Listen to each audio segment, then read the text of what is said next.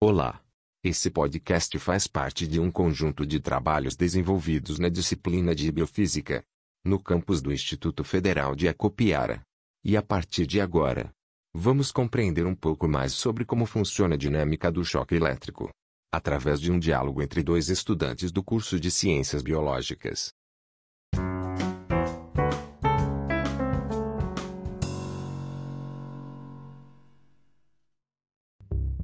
E aí, Edson, tudo bem?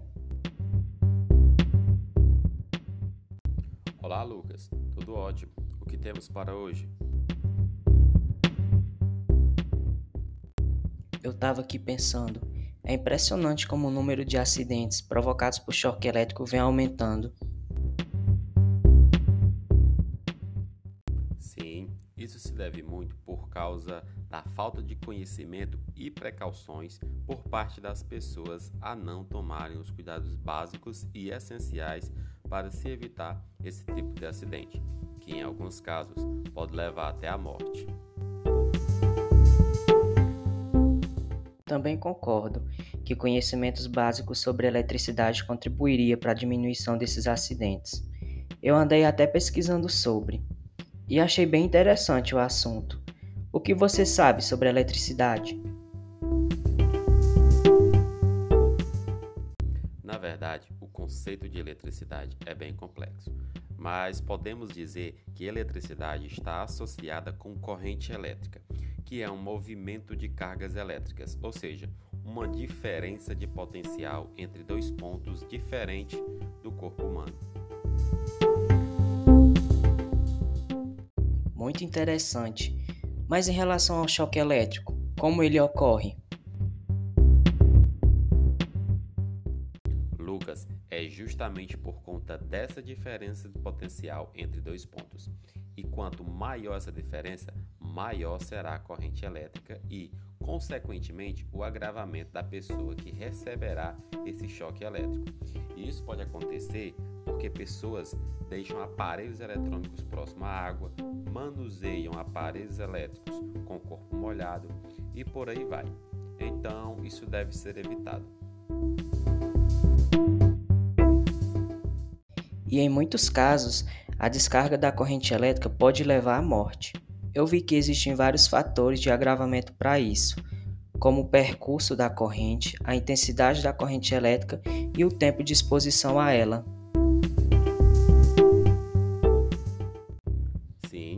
Quanto maior essa intensidade, mais graves serão as consequências. E os efeitos também são vários, né?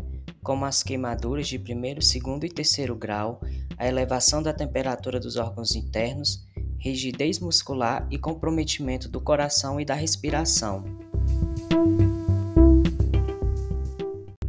Isso mesmo, Lucas. Essas correntes elétricas percorrem nosso corpo, interferindo nas contrações musculares e no sistema nervoso, podendo afetar justamente esses órgãos vitais que você citou, como o coração e pulmão. E tudo isso não ocorreria se não existisse a tensão elétrica, ou seja, se não existisse uma diferença de potencial elétrico, não é? É verdade.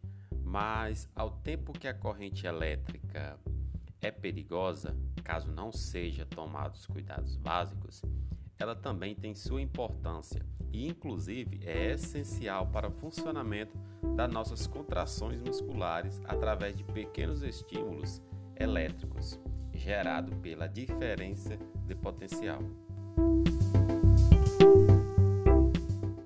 Mas ainda bem que dá para evitar tudo isso, aumentando a resistência elétrica. Com certeza, a resistência elétrica tem esse papel de controlar e regular a passagem da corrente elétrica em um circuito elétrico. Verdade. E em caso de acidentes envolvendo choque elétrico, é importante ficar sempre atento aos primeiros socorros e como ajudar a vítima.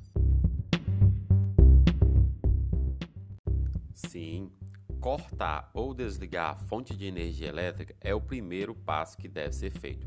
Logo após, deve-se afastar a vítima da fonte de energia e ligar para o socorro pelo 192.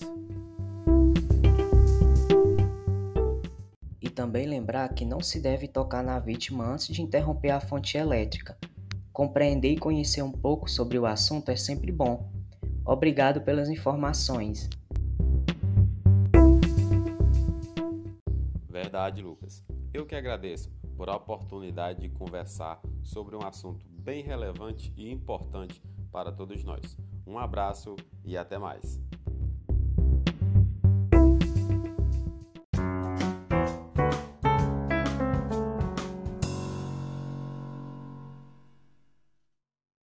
Obrigado por ouvir esse episódio sobre choque elétrico. Se gostou do conteúdo, não esqueça de seguir a página e compartilhar com seus amigos para que as informações alcancem mais pessoas.